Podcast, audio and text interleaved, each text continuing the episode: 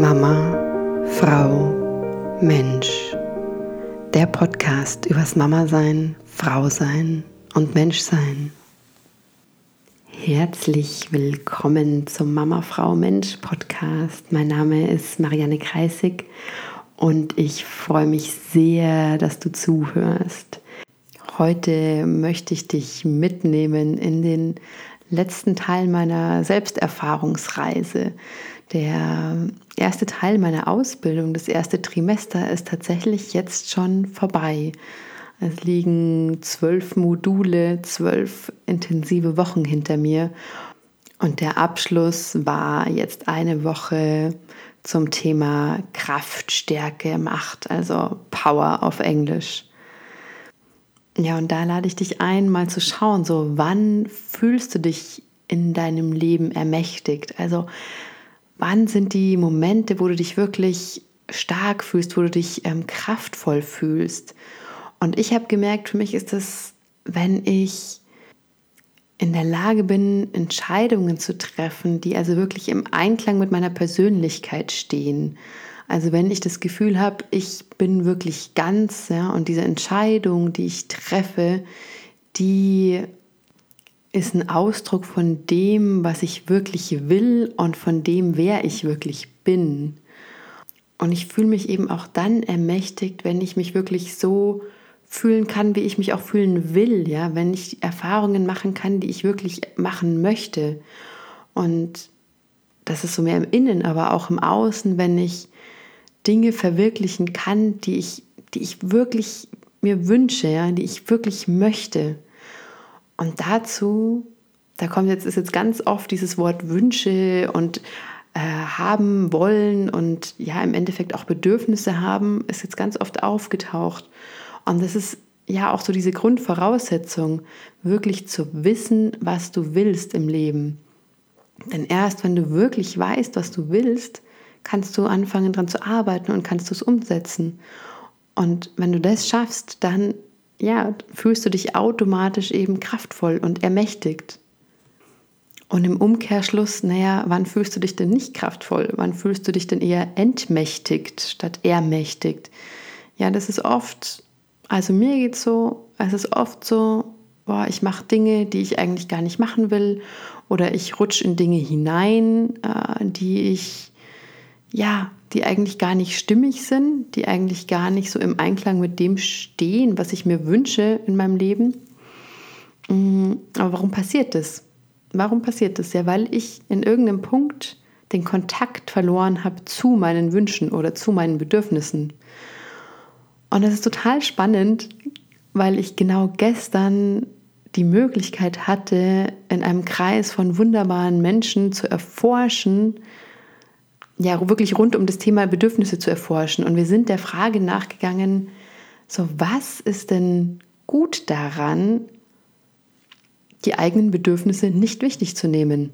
Ja, was ist denn richtig daran, die eigenen Bedürfnisse nicht wichtig zu nehmen?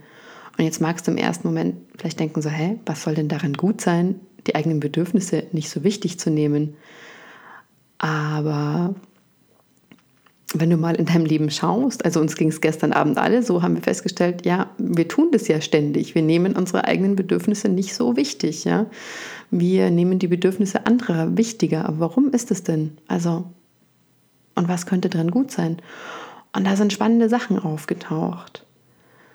Also, zum einen, okay, wenn ich meine eigenen Bedürfnisse nicht so wichtig nehme, ja, bedeutet das natürlich im Umkehrschluss, okay, ich nehme scheinbar die Bedürfnisse anderer wichtiger. Und das ist spannend, ja, weil warum tust du das dann, die Bedürfnisse anderer wichtiger zu nehmen? Ja, vielleicht aus dem Grund, weil du Angst hast, zurückgewiesen zu werden, wenn du deine Bedürfnisse äußerst. Ja, also es kann sein, wenn du deine Bedürfnisse äußerst, dass du abgelehnt wirst weil dein Gegenüber diese Bedürfnisse einfach nicht erfüllen möchte oder denkst, dass du vielleicht zu kompliziert bist oder zu anstrengend bist, wenn du deine Bedürfnisse äußerst. Also kann das tatsächlich eine gute Strategie sein, ja, seine Bedürfnisse hinten anzustellen, weil so ist es ein Schutz vor Zurückweisung und ein Schutz ja, vor Verletzung auch und ein Schutz davor, ja, sich wirklich zu zeigen. Ja? Also es ist so ein, auf eine gewisse Art und Weise eine sehr bequeme Haltung, so in dem zu verharren, ja, seine eigenen Bedürfnisse nicht so, ja, nicht so ernst zu nehmen. Es kann aber auch ein ganz, ja, ein anderes egoistisches Motiv haben. Und zwar so dieses, oh, ich bin so toll und selbstlos, dass ich den anderen diene. Meine, gerade so in spirituellen Kreisen, ja, kann das eine reine Ego-Sache sein, zu sagen, so, pff, so, ich habe keine Bedürfnisse und ähm, ich diene anderen Menschen und im Endeffekt, ja, baust du dir so deinen eigenen Thron, auf den du dich setzt und in dem, ja, in dieser Art und Weise, du dich dann über die anderen stellst, ja, weil du so gut bist und so selbstlos, dass du keine eigenen Bedürfnisse mehr hast. Aber ich glaube, dass das nicht nur in diesem spirituellen Kontext stattfindet, sondern auch beispielsweise in einem Nachhaltigkeitskontext. Also dieses keine Bedürfnisse haben, also wirklich Konsum, sich dem Konsum zu entsagen. Und in dem Kontext also nicht nur Konsum zu entsagen, sondern auch jeglichem Luxus ja, zu entsagen. Und da gibt es definitiv eine Fraktion von Leuten da draußen, die ja, sich sicher sind, dass sie ein bisschen über anderen Menschen stehen, dadurch, dass sie dem allen entsagen.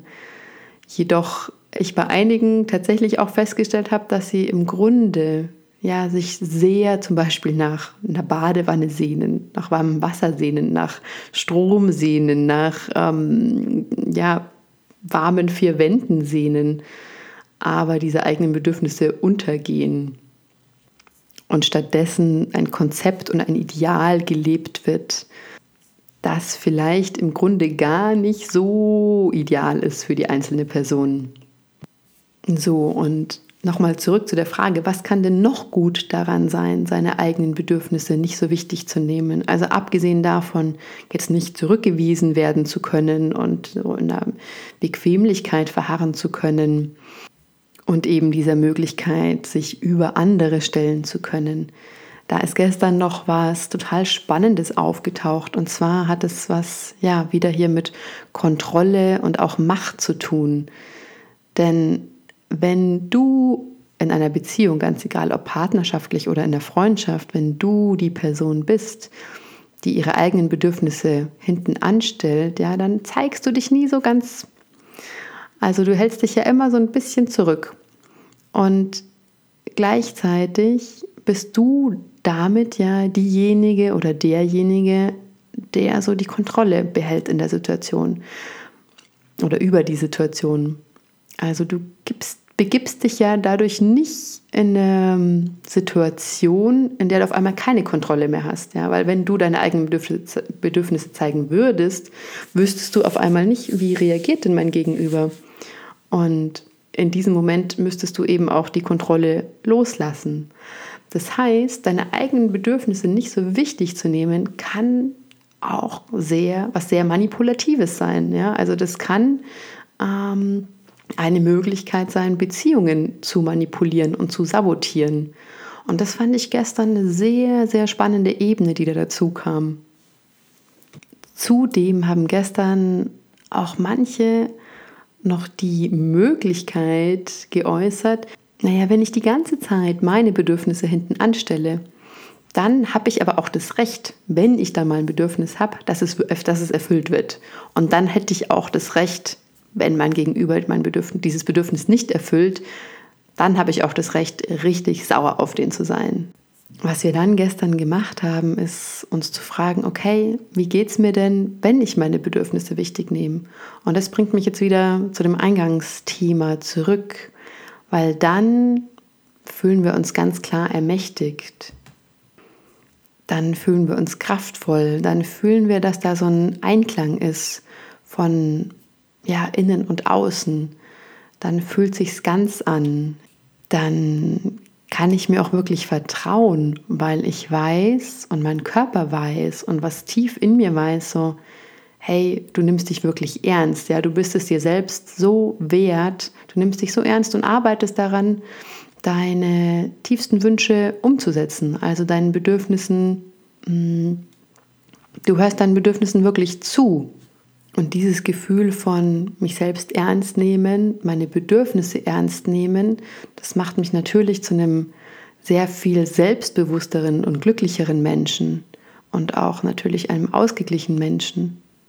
Und auf diese Art und Weise zu wissen, ich bin verantwortlich für die Erfüllung meiner Bedürfnisse und ich tue es auch. Ich erfülle meine Bedürfnisse. Ja, ich ähm, ich bin mir meiner Wünsche bewusst und ich erfülle sie mir.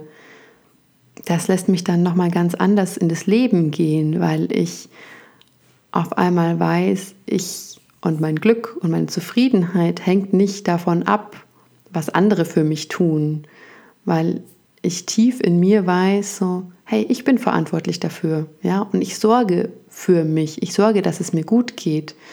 Das heißt, ich brauche gar nicht so sehr in andere Menschen hineinprojizieren, sondern kann tatsächlich relativ frei ins Außen gehen. Ich kann Menschen ganz anders begegnen. Ich kann ihnen mit viel mehr Liebe begegnen und mit einer viel größeren Offenheit begegnen.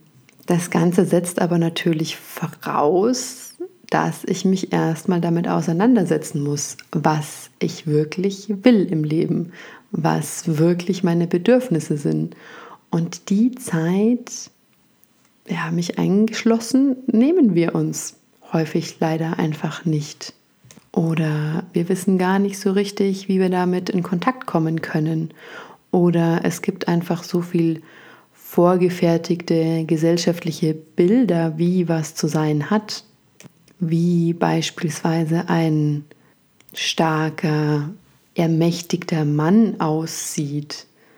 Und das ist in der Regel oft so dieser Alpha-Mann, ja, der vielen Frauen hinterherjagt, der ja seine Maskulinität sehr aggressiv ausübt und auslebt. Oder auf der anderen Seite ist es dieser sehr bewusste, sehr präsente Mann, der komme, was da wolle, wie ein Fels in der Brandung liegt. Und gesellschaftlich gilt es nach wie vor als nicht maskulin, emotional zu sein, fließend zu sein, so in der Energie, sich in Hingabe zu geben, sich verletzlich zu zeigen, ja, sich empfangen zu zeigen. Und da gab es wahrscheinlich unter den Männern weniger Rebellion gegen dieses Bild wie auf der anderen Seite bei den Frauen, ja, also in der ganzen Feminismusdebatte wurde da eben sehr stark gegen dieses weibliche Bild angekämpft, dass das eben als sehr emotional und so fließend und ähm, ja dargestellt wurde. Aber bei den Männern gab es da wenig Rebellion bisher gegen dieses Bild von wie was Maskulinität ist. Und da ja gilt es dann eben auch für jeden Einzelnen zu erforschen, so, wann fühle ich mich denn kraftvoll? Wann fühle ich mich kraftvoll als Mann? Und da kannst du dich genauso kraftvoll als Mann fühlen, wenn du emotional bist, ja, wenn du dich in Hingabe gibst, wenn du dich verletzlich zeigst. Und das ist für jeden sehr, sehr individuell, aber es ja, erfordert die Neugier und die Bereitschaft zu erforschen, so wer bist du wirklich in deiner Essenz und was willst du im Leben? Was wünschst du dir?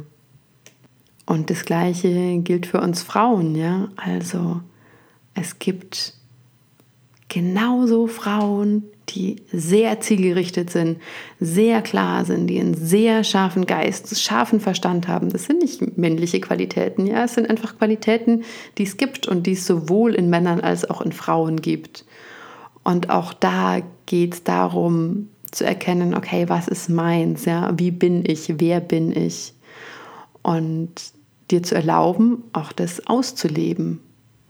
Also es gilt darum, sich zu befreien von diesen Konzepten, was ist Mann sein, was ist Frau sein, wie sieht ein Mann in seiner Kraft aus, wie sieht eine Frau in ihrer Kraft aus, also von diesen vorgefertigten Antworten, die man ja so ja, leicht nachgoogeln kann. Und dennoch stellt sich natürlich die Frage, okay, wie komme ich denn da ran? Wie komme ich denn an meine tiefsten Wünsche und Bedürfnisse heran? Weil viele von uns sind gewohnt, bestimmten Mustern zu folgen, eben weil wir es ganz lang gemacht haben. Sprich, bestimmte Persönlichkeiten in dir haben in bestimmten Momenten oder Situationen so die Führung übernommen. Das heißt, eine bestimmte Persönlichkeit ja unterdrückt in gewissen Situationen andere Persönlichkeiten. Das kann zum Beispiel ja, einer Frau passieren, die in einem sehr männerdominierten Businessumfeld ist, ja, dass da ein Teil in ihr die Führung übernommen hat, der denkt, er müsste eben ähnlich funktionieren wie dieses ganze Umfeld, das sie umgibt. Und sie vielleicht dabei Teile unterdrückt, ihrer Kreativität oder ihrer Weiblichkeit, die aber ganz, ja, von ganz entscheidender Bedeutung sein könnten. Und wenn sie sich erlauben würde, die zu leben, würde sie sich viel kraftvoller, also viel ähm, ermächtigter fühlen in ihrem ganzen Wesen. Und andersrum ja, kann es Männern genauso gehen, die vielleicht ihre Emotionalität und ihre Gefühle denken, verstecken zu müssen. Aber wenn sie es zulassen könnten, würden sie sich viel, ja, viel mehr ganz fühlen, weil tatsächlich dann Aspekte und Anteile gelebt werden dürfen, die ja wirklich Teil von ihnen sind. Ja, und stellt sich natürlich die Frage, wie bekomme ich die Verbindung zu dem, was ich wirklich will im Leben? Ja, also diese Verbindung zu so einer Art inneren Weisheit. Für manche ist es dann das höhere Selbst oder es ist hm, eine Form von reinem Bewusstsein was mir sehr geholfen hat, wirklich in meinem Körper verankert, es zu spüren, wo diese Weisheit sitzt. Also für mich war es oft so, wenn ich das mehr in so einem Bewusstsein und mehr in so einem höheren Selbst gefunden habe, dann war das so ein bisschen was, was außerhalb meines Körpers war. Und dadurch auch nicht so ganz, hat sich nicht so ganz integriert angefühlt. Und mit der Arbeit jetzt der letzten Monate habe ich gemerkt, so, hey, meine Kraft ja, und meine Weisheit liegt in meiner Pussy. Und das ist auch super spannend, weil ich da an einem der letzten Wochenende eine lange Diskussion hatte mit einer Runde von Freunden, darunter drei Männer und eine Frau. Und da ging es unter anderem um den Begriff Pussy, beziehungsweise um die Wichtigkeit, ein Wort zu haben als Frau, das alles bezeichnet. Ja? Also es ist einfach wirklich ein Problem, und das sehe ich tatsächlich als Problem, dass es keinen mh, hm, umgangssprachlich positiv besetzten Begriff gibt, der sozusagen die ganzen weiblichen Geschlechtsteile mit einbezieht. Also entweder kann ich sagen Vulva, aber das ist nun mal einfach nur das Äußere, ja. Oder ich kann sagen Vagina, was aber eigentlich nur das Innere ist. Und ich will ja beides zusammen haben, ja. Ich will einen Begriff haben, der, mit dem ich alles ausdrücken kann. Weil sonst fühlt sich einfach aufgesplittet an. Und insbesondere, wenn du als Frau in Kontakt gehst mit deiner Pussy und wenn du es wirklich diesen Kontakt aktiviert hast, ja, diese Verbindung aktiviert hast, dann kannst du einfach jederzeit in so ein Zwiegespräch gehen. Dann kannst du wirklich Fragen stellen, so hey, was passiert denn da gerade? Und ich habe tatsächlich immer das Gefühl, dass da so viel Weisheit in mir ist. Ja? Also wenn andere Teile von mir mh, hm, an an, an etwas festhalten, ja, dann tune ich mich wirklich so rein in das, was meine Pussy sagt. Und das hat mir auch total geholfen nach dem Prozess von letzter Woche, durch, durch den ich gegangen bin, in dem ich ja diesen wunderbaren Mann losgelassen habe, den ich über einige Monate jetzt gedatet habe. Und in mir drin ist so stark dieser Teil von, oh hey, der ist echt toll und ich will eigentlich, dass es funktioniert und ich will ihn nicht loslassen und äh, ich will das wirklich probieren. Und dann frage ich aber Pussy und sie sagt einfach so, hey, sie ist halt einfach so ein Badass, ja, muss man wirklich sagen. Und sie ist total entspannt ne? und sagt mir so, hey, das war total gut, jetzt da rauszugehen, entspann dich. hey, die Welt ist wunderbar, du kannst viele tolle andere Erfahrungen machen, lass dir Zeit, werde dir wirklich klar, was du wirklich willst. Ähm, und die ist überhaupt nicht traurig, ja. Die ist überhaupt null traurig, ja, weil sie einfach genau weiß, das war das Richtige, das war die richtige Entscheidung.